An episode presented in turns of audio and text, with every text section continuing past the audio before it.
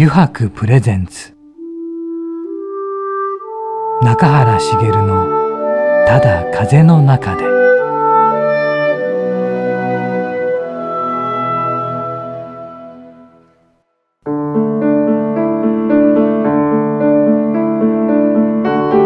皆さんこんにちは。声優の中原茂です。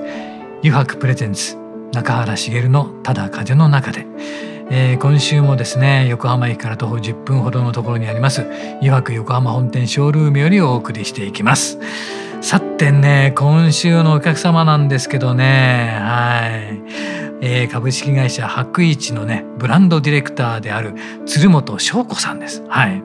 またねこの方の作ってるっていうのは目の前にあったりするんですけどね。綺麗なんですねこれ。この白とのねコラボは綺麗なんですよ。油白のねというか色使いとね。これもやはりちょっと皆さんにね油白のホームページで来て見ていただきたいなと思うんですが。なので今日もですねこんな感じでいきますので、えー、ゆるりと番組最後までお付き合いください。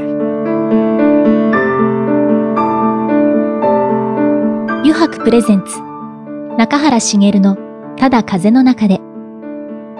この番組は FM ジャガ、リッスンラジオ、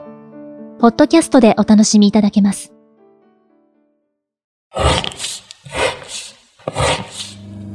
油白の革製品は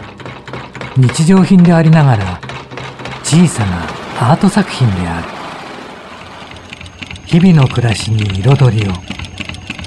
レザーブランド油白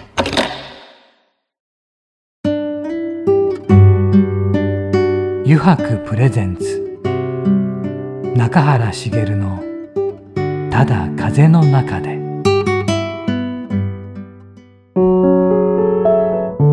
油白プレゼンツ。中原茂の「ただ風の中で」さて今週のお客様はですね、えー、株式会社白一のブランドディレクターの鶴本翔子さんなんですがね。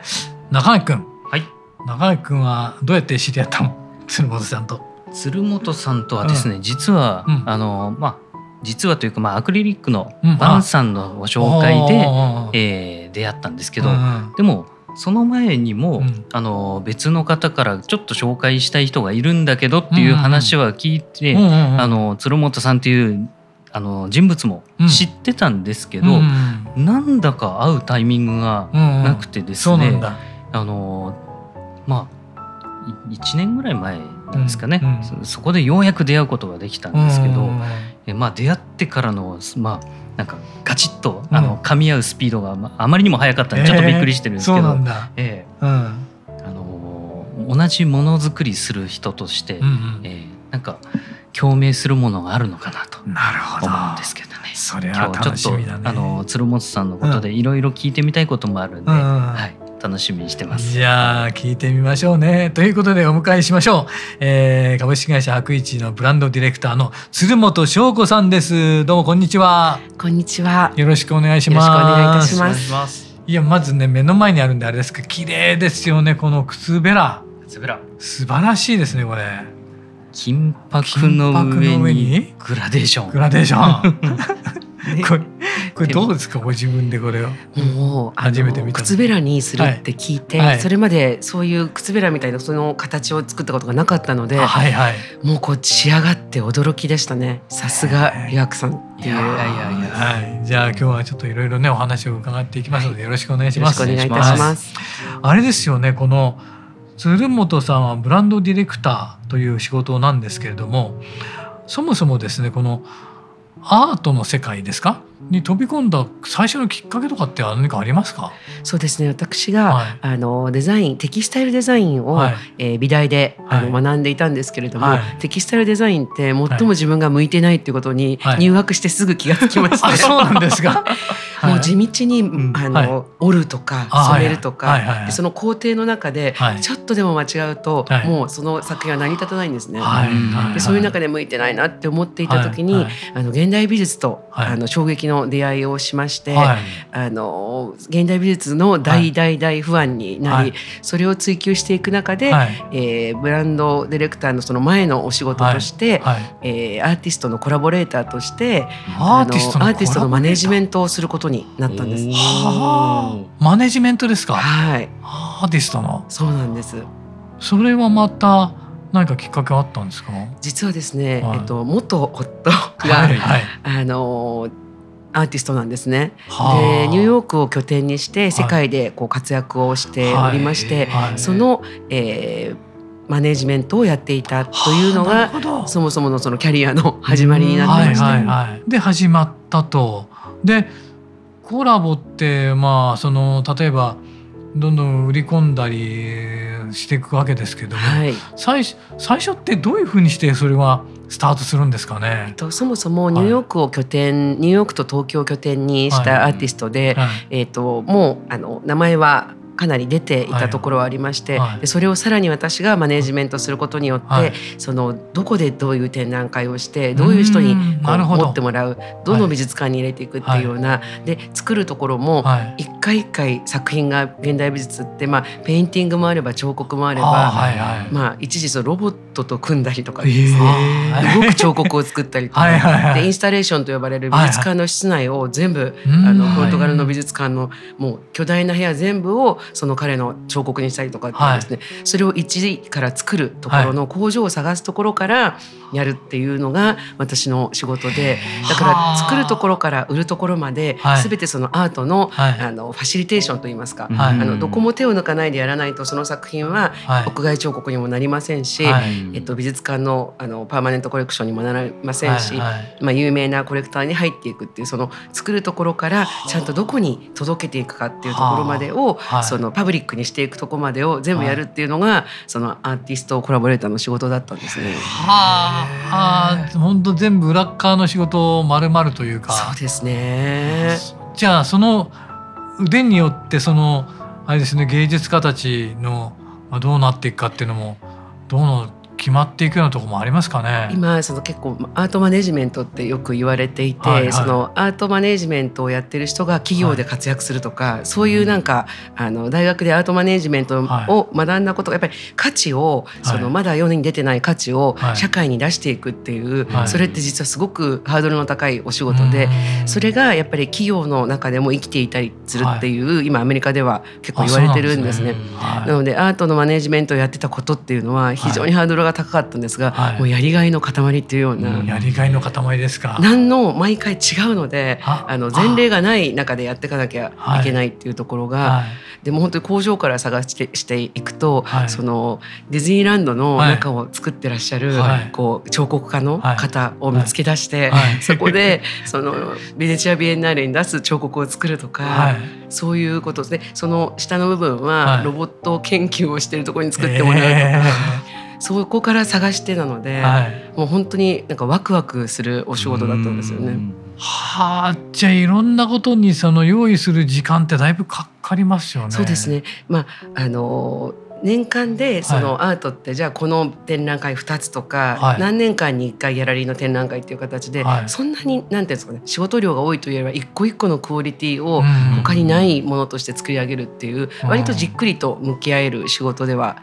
あったので。はいすごいねすごいなそのアートの世界っていうか、うん、すごい楽しかったですでもそれが始まりですよね。そうですね。その価値を作って人に伝えていくっていう、それがあこれだというので現代美術あここが私の居場所だと見つけたような。で始めたと。だからそこからまたブランドディレクターっていうとまたちょっと変わってくるんですよね。そうですね。あの。ここにはまず実はストーリーがありまして、ニューヨークと東京を拠点に、あのアートマネジメントをやっていたんですが、あの息子の幼稚園が、あのワールドトレードセンターの、はい、もう麓にあるような幼稚園で、はい、あの911の時の朝、はい、あの息子をあの、スクールヤードまで送っていって、あの911の朝飛行機の1機目がそのビルに入っていくのを目の前で目撃したという、そういう経験をしてまして、でそこから、えっと、もう家も非常に近かったので、まあ強制退去軍からさせられて、その後も何ヶ月も非常に大変なあの生活を送ったんですけれども、はい、まあ、それがあって日本に家族で帰ってきたというところがそこからやはりアートの仕事をずっとやっていたんですけれども、はい、これから日本に帰ってきて、まあ、世界に出るのがちょっと怖くなって、ニューヨークに戻るのも怖くなり、で日本の中で日本のためになる仕事、何か自分にしかできない他のあのことにチャレンジしたいっていうふうに思ったのが今の仕事を始めるきっかけだったんですなんですね。でも取っかかりはブランドディレクターのどこからだったんですか？実はこれも本当に偶然なんですけれども、はい、えー、美大や高校時代のはい、あのえー、美術部の同級生が、はい、あのまあ、当時有名だった家具の,、あのメーカーの、まあ、彼女もブランドディレクターをやってたんですが、そこから独立して、はい、えー、博報堂と、はい、えー、そのイデーという会社なんですがイデーのなんかプロジェクト、イデーの卒業生たちのプロジェクトの、はい、えっと、ギャラリーを作るっていう、はい、あのものづくり日本のものづくりのギャラリーを作るっていうところのプロジェクトの、えー、ギャラリーのディレクターとして声がかかりまして、であのまあ日本で仕事を始めるきっかけとして違うことに挑戦するっていうんでそこからスタートしたんですね。でそのギャラリーが新潟の燕三条の日本で最後の魔法瓶工場がスポンサーだったんです。へえ。偶然ですね。偶然ですね。はい。それがまあ、とっかかりというか、はい、始めるきっかけとなったあ行動もあるし、はい、イデーかっこいいし 私ギャラリーディレクターと思ってすごいもうなんかイケイケな感じでスタートしてそれがリーマンショック直前だったんです。あはい、でもうあのすごいなんかプロジェクトで、はい、もうオープニングパーティーもして、はい、もういっぱい雑誌にも載ってっていう中で、い、きなり、えーと、リーマンショックが来てしまったので、それがプロジェクトがもう頓挫しそうになってしまったんです。いきなりスタートして。はいはい。で、はい、まああのもうランニングコストとかももうなあの出せないということで、はい、その魔法瓶工場が一人しかやってないということで、はい、残ったのが私だったんです。えー、そのギャラリーにポツンと一人で、あと2年間借りているギャラリーを運営しなきゃいけないという、はい、そこから私のこのブランドディレクターがスタートしてるんです。一人だけ残られた何かそれは。結局プロジェクトとしては立ち上げて、はい。はい、まあ、かなりそのその時に、えー、サスギャラリーという、はい、その時に当時サステナブルでのそのギャラリーということで、はい、そのえー、その工場自体が、はい、えー、スクラップを回収燕三条でして、はいはい、それを、えー、スクラップってまた素材に戻るんですね。はい。はい、なので金属ってゴミにならない、はいはいはい、でそれを鋼材としてまた、あの入れて、それを販売してそれで魔法瓶を作るっていう、はいはい、その循環型産業がその企業であるっていうことで、はいはい、サステナブルなラグジュアリーなブランドを作るっていう仮説を立てて、はいはいはい、で一人でその工場と向き合ってやるっていうところから、はい、私のブランドディレクターのあのキャリアがスタートしたんです。それはまた大変だったんじゃないですか？そうなんです。もう九一一で日本に帰ってきて大変で、はい、そしたらまたリーマンショック。リーマンショックで。そうなんです。でそこからスタートしてそれ2年間やってどうだったんですか？全く、はい、あの経験がなかったので、はい、そのアートを作るっていう感覚で、何か新しいものをその工場と作ろうっていうところから私は入っていったので、はい、まあ、今までその工場はデザイナーが来てデザインをこれを作ってって言って、それを作ってこう OEM で出すとかってことはやってたんですが、い。きなり何もアートしかやったことない私がずかずかと工場に来て、工場長何か面白いものを作って世界に売り出しましょうっていうふうに言って、こいつ何を言うてるんだみたいな。なるほど。そこからスタートしてまして、でその世界に出せる、はい、そのまあ、アートの時にその日本のものづくりがこの世界のその舞台で輝くっていうのを経験していたのででその工場は日本で最後の魔法瓶工場の高い技術を持っていたので、これでブランドを作って、世界ブランドを作るって勝手に仮説を立てて決めて、そのものづくりを工場長と一緒にやっていったっていうところからスタートしてるんです。でそれはでできたんですか？それがなかなかできなくてですね、はい、やっぱり魔法瓶って同じものをこうきっちり作るっていうことがルールというか、それがもうあの当然のこととしてやってきた職人さんたちに何か面白いものを作ろうよって言っても、同じものを作ることを美学としてやってきた人たちにそれはなかなか難しくて、一緒に作ってサスギャラリーというものを作って、えー、もうサステナブルですと循環型産業のラグジュアリーな金属のテーブルウェアってことでやったんですが、なかなかできてこなかったっていうところで、ある日工場のそのゴミ箱になんかキラキラ光ってるものを見つけまして、それをこう見たところ、もう一個一個が違うこう輝き結晶を起こしてたんです、焼き物のような。であの工場長にこれやりましょうって言ったら「いやそれ失敗作だからスクラップにするから見ないでくれ」って言われまして「いえこれがいいんです」ってことで,、でそのあのブランドの今元になっている、その一つ一つが違う風合いを持つ焼き物のような、あのチタンのテーブルウェアっていうのが生まれたんです。チタンのテーブルウェア。はい。へえ面白い。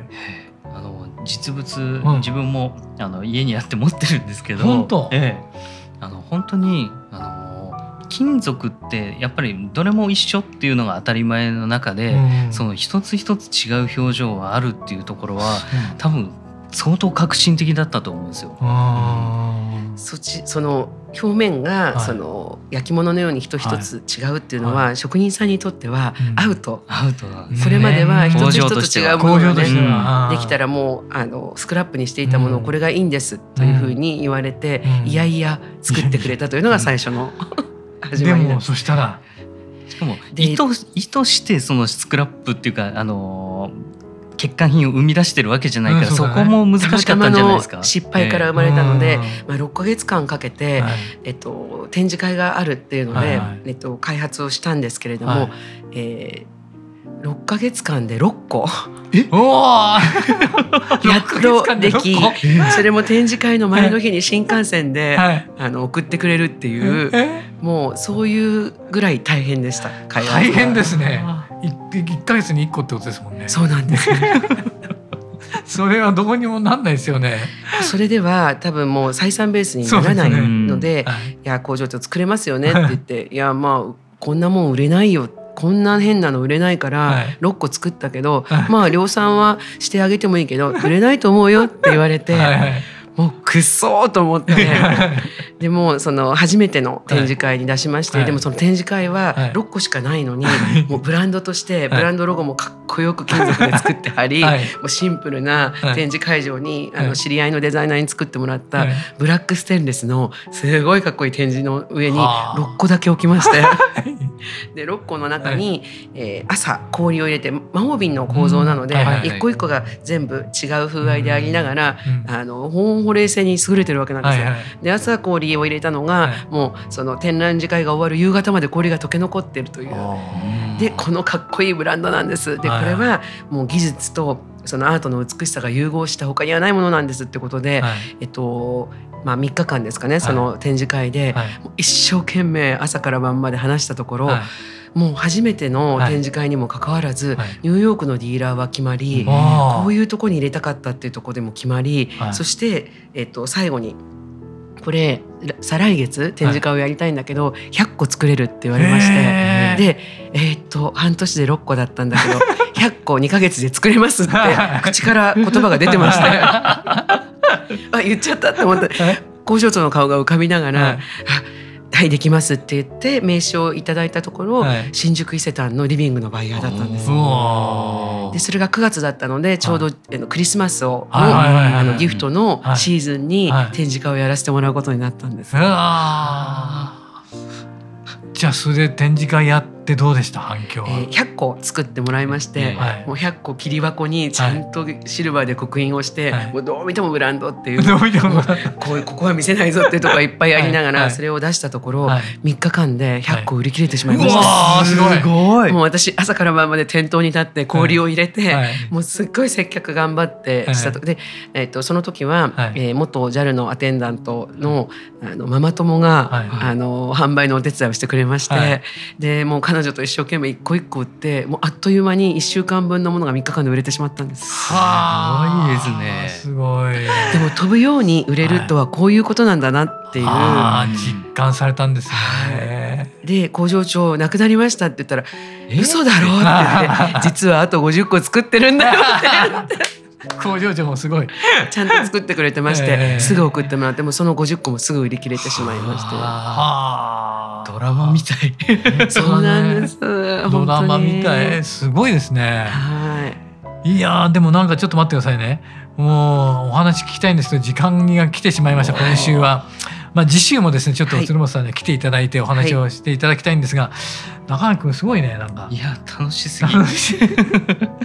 なのでああとそれからもう一つこの後ですねあの9時やろうぜというコーナーがあるんですけど、はい、よろしいでしょうかね。はい楽しみに。では続けてよろしくお願いいたします。ありがとうございます。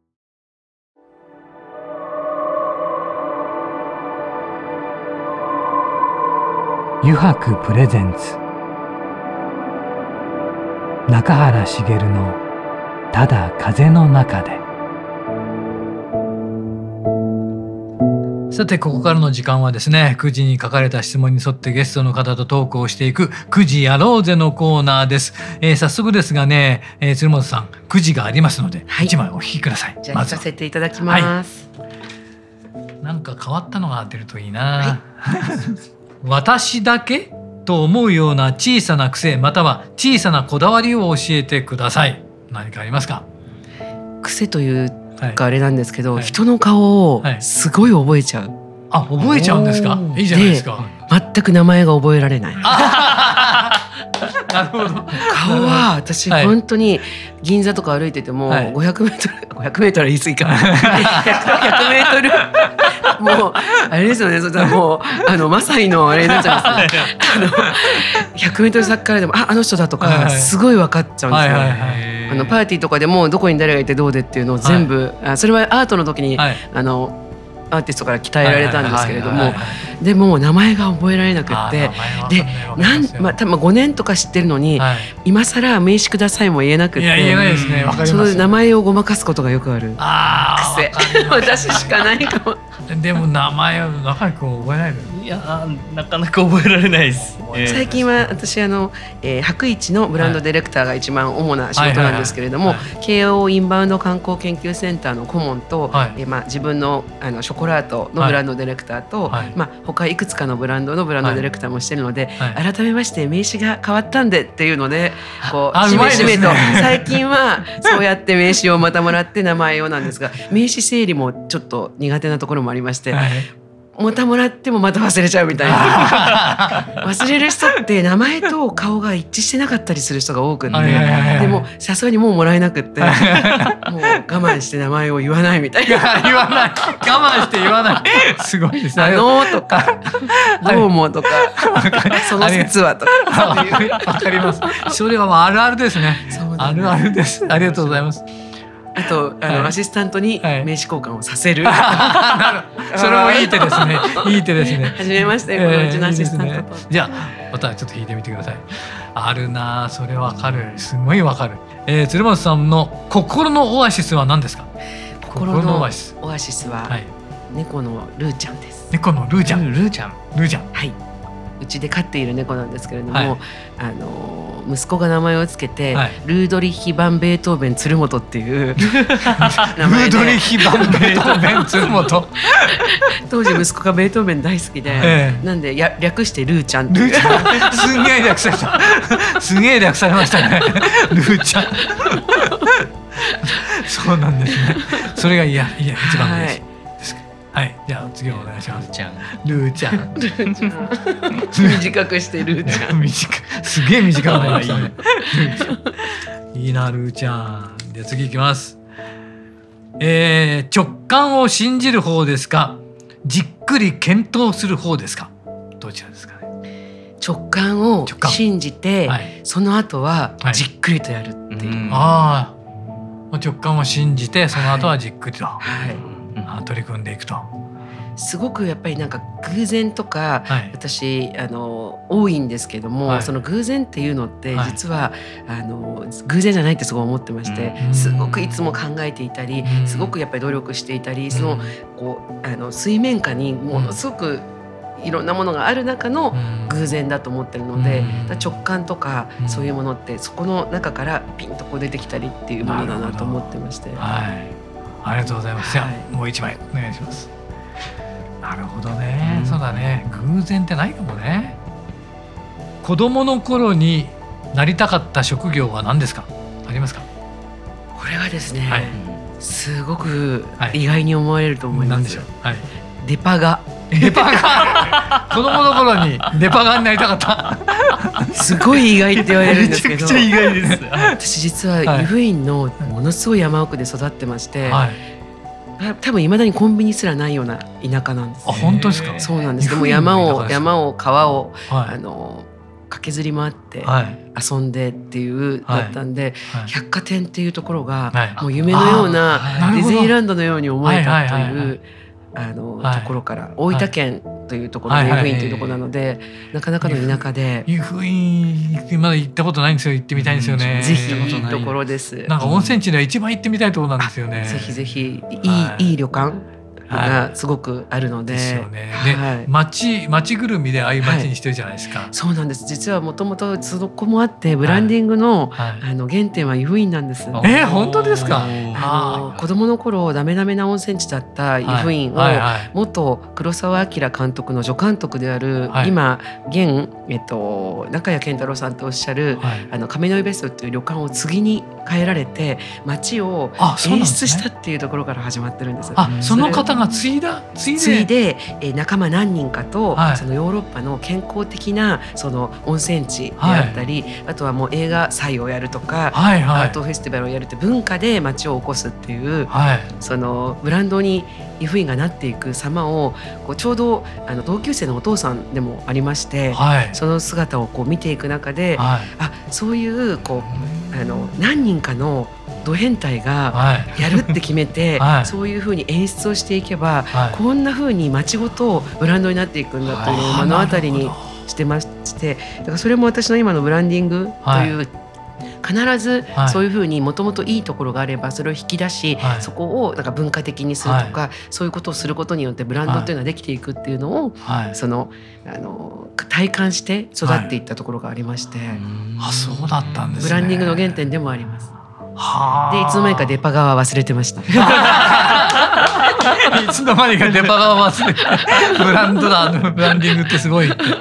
そうなんですね。あありがとうございました。なんかいろいろくじやローゼのコーナーも楽しかったです。で次週もですね、はい、引き続きでこのまたいろんなお話を語っていただきたいんですがよろしいでしょうか？はい楽しみまた次週もよろしくお願いいたします。よろしくお願いいたします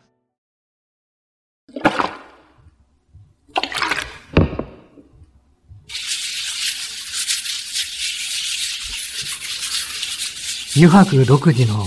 手染めのグラデーションは川に新たな命を吹き込む。色とりどりの空の情景。青く深い海。誰もが感動するあの一瞬を閉じ込める。レザーブランド。油白